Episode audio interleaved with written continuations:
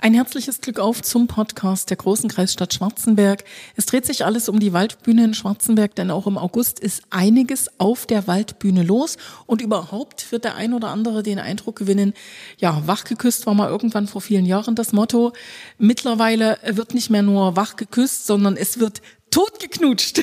Gerd Rosam. Er ist verantwortlich für die Kultur in der Stadt Schwarzenberg. Es wird ordentlich geknutscht, ne? Also dieses Jahr ist wirklich allerhand los und es sind allerhand Veranstaltungen angemeldet, also insgesamt zehn. Das ist eigentlich ein Novum, was wir noch nie hatten. Es ist dieses wunderbare Ambiente, dieses Amphitheater, was die Leute auch so schätzen. Ich erinnere mich natürlich an die beiden großen Konzerte und das werden viele, viele andere auch tun, denn 12.500 Leute waren sowohl bei Roland Kaiser als auch tags zuvor bei Andreas Gabalier.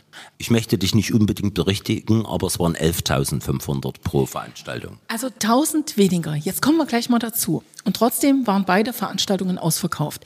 Wenn wir jetzt auf deine schönen Zahlen schauen, die du mir hier ausgedruckt hast, ich darf das jetzt einfach mal so tun, dann blättere ich zurück und dann sehe ich tatsächlich noch Radio PSR Uldi Sommernacht 1 mit 18.000 Besuchern. Und auch damals war es ausverkauft.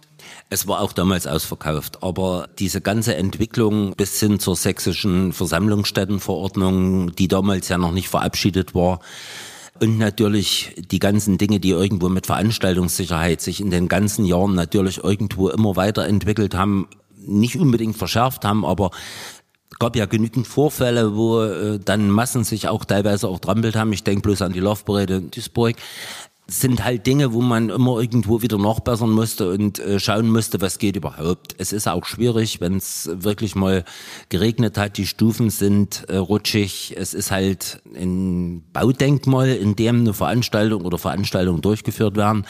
Und dementsprechend haben wir natürlich diese Zollen von damals nicht mehr ähm, aktiviert. Es gibt einen Zulassungsbescheid ganz offiziell auf 15.200, der ist von 1996. Das ist natürlich auch schon eine ganze Weile her und wir haben dann mit den Veranstaltungen oder potenziellen Veranstaltungen und auch bei uns im Haus ganz einfach eine Reduzierung auf 12.500 Besucher als Maximalzahl uns gesetzt.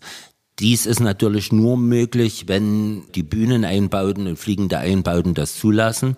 Je größer eine Bühne reinkommt, beziehungsweise je größer der Star oder der Künstler eine Bühne braucht, desto weniger gibt es natürlich dann Kapazität, gerade in dem Stehplatzbereich vor der Bühne. Und deshalb sind auch die beiden äh, Veranstaltungen Gabalier und Roland Kaiser dieses Jahr mit 11.500 festgesetzt worden und sich auch dran gehalten worden vom Veranstalter. Ich habe gerade noch mal so ein bisschen in die Zahlen geblättert und geschaut. Also das größte Konzert nach der Wende müsste am 15. Juni 1994 gewesen sein mit 20.000 Besuchern. Du weißt, wer es war? Das war Grönemeyer damals das erste Mal, richtig, genau. Und das war auch mein erstes Konzert, was ich persönlich als Kulturmensch auf der Waldbühne mitgemacht habe. Also ich hatte 94 die Bühne dann äh, mit in meinen Aufgabenbereich bekommen und das war also damals schon eine ganz große Herausforderung auch.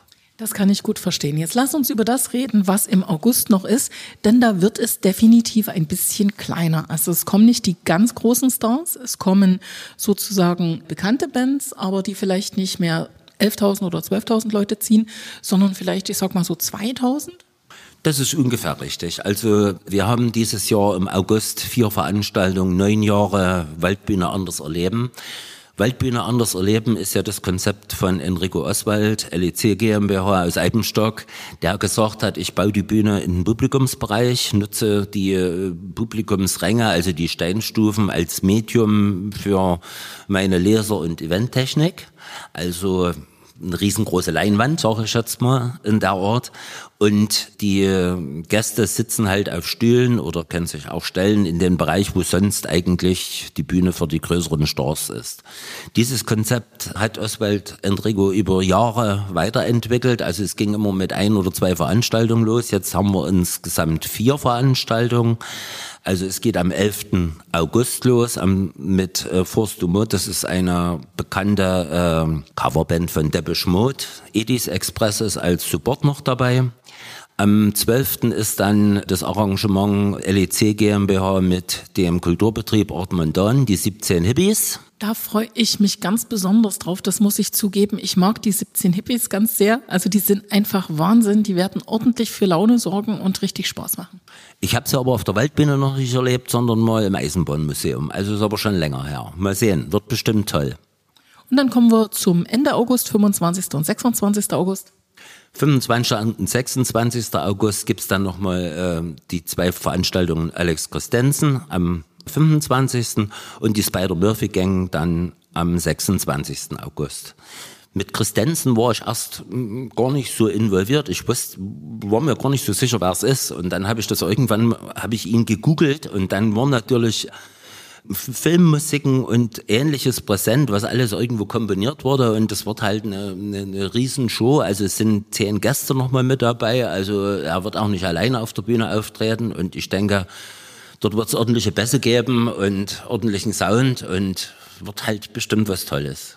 So, und was natürlich ganz besonders auch ist, es gibt jetzt einen weiteren Veranstalter, der die Waldbühne für sich entdeckt hat. Der nutzt die wiederum ganz, ganz anders. Der baut die Bühne dorthin, wo sie hingehört grenzt aber nach oben hin die Ränge ab, weil er auch sagt, also das ist eine Veranstaltung, die zieht nicht 11.000, das wollen wir auch gar nicht, sondern auch hier so ein bisschen eher Bescheidenheit.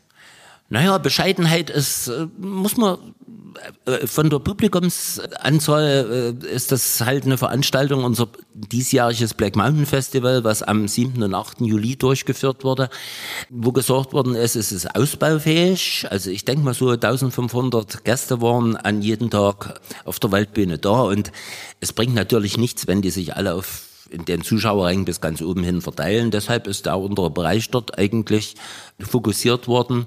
Und ich muss sagen, wir hatten alle ein bisschen Gedanken und äh, wie das in Schwarzenberg laufen wird. Black Music ist ja nur auch irgendwo. Und wir hatten die Veranstaltung ja auch im Naturtheater und auf der Waldbühne. Also sehr groß gleich rangegangen an dieser Stelle mit zwei Stages, wie es so schön heißt. Ja, es gab die Main Stage und die Nature Stage, also ganz toll Naturtheater. Und ähm, im Naturtheater waren ja etwas mehr die härteren Sachen, also die wirklich hier schon äh, tief reingegangen sind. Und auf der Waldbühne war das ja eine Mischung aus äh, verschiedensten Bands am Freitag und am Samstag. Und ich muss einfach sagen, ich habe ganz selten so ein tolles Publikum erlebt, so eine Stimmung, so ein Flair. Und es war Leben im Rockelmannburg und das ist für mich eine ganz, ganz tolle Sache gewesen, weil ja die Gäste zwischen Naturtheater, Waldbühne hin und her gelaufen sind, teilweise auch mit dem Shuttle dann mitgefahren sind. Also rundum eine tolle Sache. Und ich habe für mich persönlich Bands kennengelernt, die ich nie gekannt habe, wo ich gesagt habe, die höre ich mir jetzt an. Und die waren gut. Und die waren gut. Jetzt habe ich mir mal ganz einfach so angeguckt, welche Zahlen er denn erfasst hat, der Gerd Rosam. Und da sind zwei Rekorde gebrochen. Ihr seid Punkt eins seit 1990 dreistellig jetzt. Wir sind dreistellig bei Veranstaltungen, also alles, was, sagen wir mal, äh, gefunden werden konnte, aufgelistet werden konnte, sind wir bei 109 Veranstaltungen, kommen natürlich jetzt noch die kleineren Veranstaltungen im August dazu. Und das ist ja auch nicht zu vergessen, es gibt ja auch noch zwei Veranstaltungsanmeldungen für den September. Also Steimle ist nochmal als Kabarettabend geplant und natürlich am 22. September Sachsendreier, also Sternmeißen, Lift und Karussell. So, und dann seit 1990 ein weiterer Rekord gebrochen. Also sechsstellig seid ihr schon lang, aber jetzt steht eine sieben davor. Also wir haben über 712.000 Besucher, die wir jetzt zählen konnten. Also die Zahlen, die wirklich jetzt von den einzelnen Veranstaltungen immer aufgelistet wurden, selbst die noch kurz nach der Wende waren ja dokumentiert, haben wir halt dieses Jahr die 700.000 überschritten. Und das ist natürlich schon eine stolze Zahl. Jetzt weiß ich aus verschiedenen Gesprächen natürlich, dass die Künstler diese Bühne lieben. Das ist ein ganz tolles Ambiente, kann man auch nicht vergleichen mit einem Stadion. Es ist eben dieses Amphitheater. Aber dass die Veranstalter, die Leute hinter den Kulissen, die da arbeiten, sagen, die ist natürlich auch ganz schön schwer zu bespielen. Speziell schwer zu bespielen. Also wenn alles steht, wenn die Bühne steht, die Technik steht, alles drin ist, Ton, Licht, ist es kein Problem. Also die Waldbühne zu bespielen, ist schon äh, dann relativ einfach. Also Akustik und so weiter ist kein Problem. Das nee, das ist das Amphitheater, aber die Vorbereitung. Das Problem ist die Vorbereitung. Man muss davon ausgehen, jeder LKW, der vorwärts reinfährt, muss rückwärts wieder rausfahren, weil die Wendemöglichkeiten für die Salzschlepper halt nicht gegeben sind. Die Bühnen müssen aufgebaut werden. Es steht ja kein festes Bühnendach, wo man bloß was reinhängen kann. Es muss die ganze Technik rein.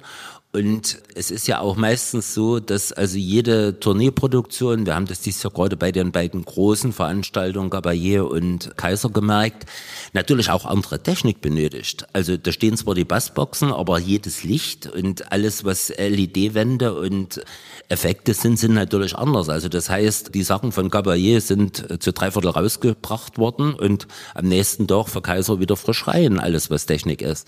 Also gehört schon was dazu. Und dann muss man doch überlegen, glücklicherweise hatten wir ja dieses Jahr bei allen Veranstaltungen heißes Sommerwetter. Wenn aber da oben 35 Grad in der Bühne sind, die Sonne reinbrettert und jeder Stein sich aufwärmt, kann man sich vorstellen, wie die Hands dort zu tun haben und wie sie natürlich auch schwitzen. Und das ist natürlich auch noch eine Schwierigkeit. Das kann ich wirklich gut verstehen. Und trotzdem weiß ich, dass die Ersten jetzt sagen, na wann fragt sie denn nun endlich, ob denn vielleicht der Kaiser wiederkommt oder Semmelkonzerts, die ja hinter diesen beiden großen Konzerten, also Andreas Gabalier und Roland Kaiser stehen, ob die denn im kommenden Jahr auch wieder mit dabei sind. Also erstmal von Semmelkonzerts gab es Anfragen für nächstes Jahr. Also wir haben zwei Optionen für Termine erstmal, die wir dort eingeräumt haben.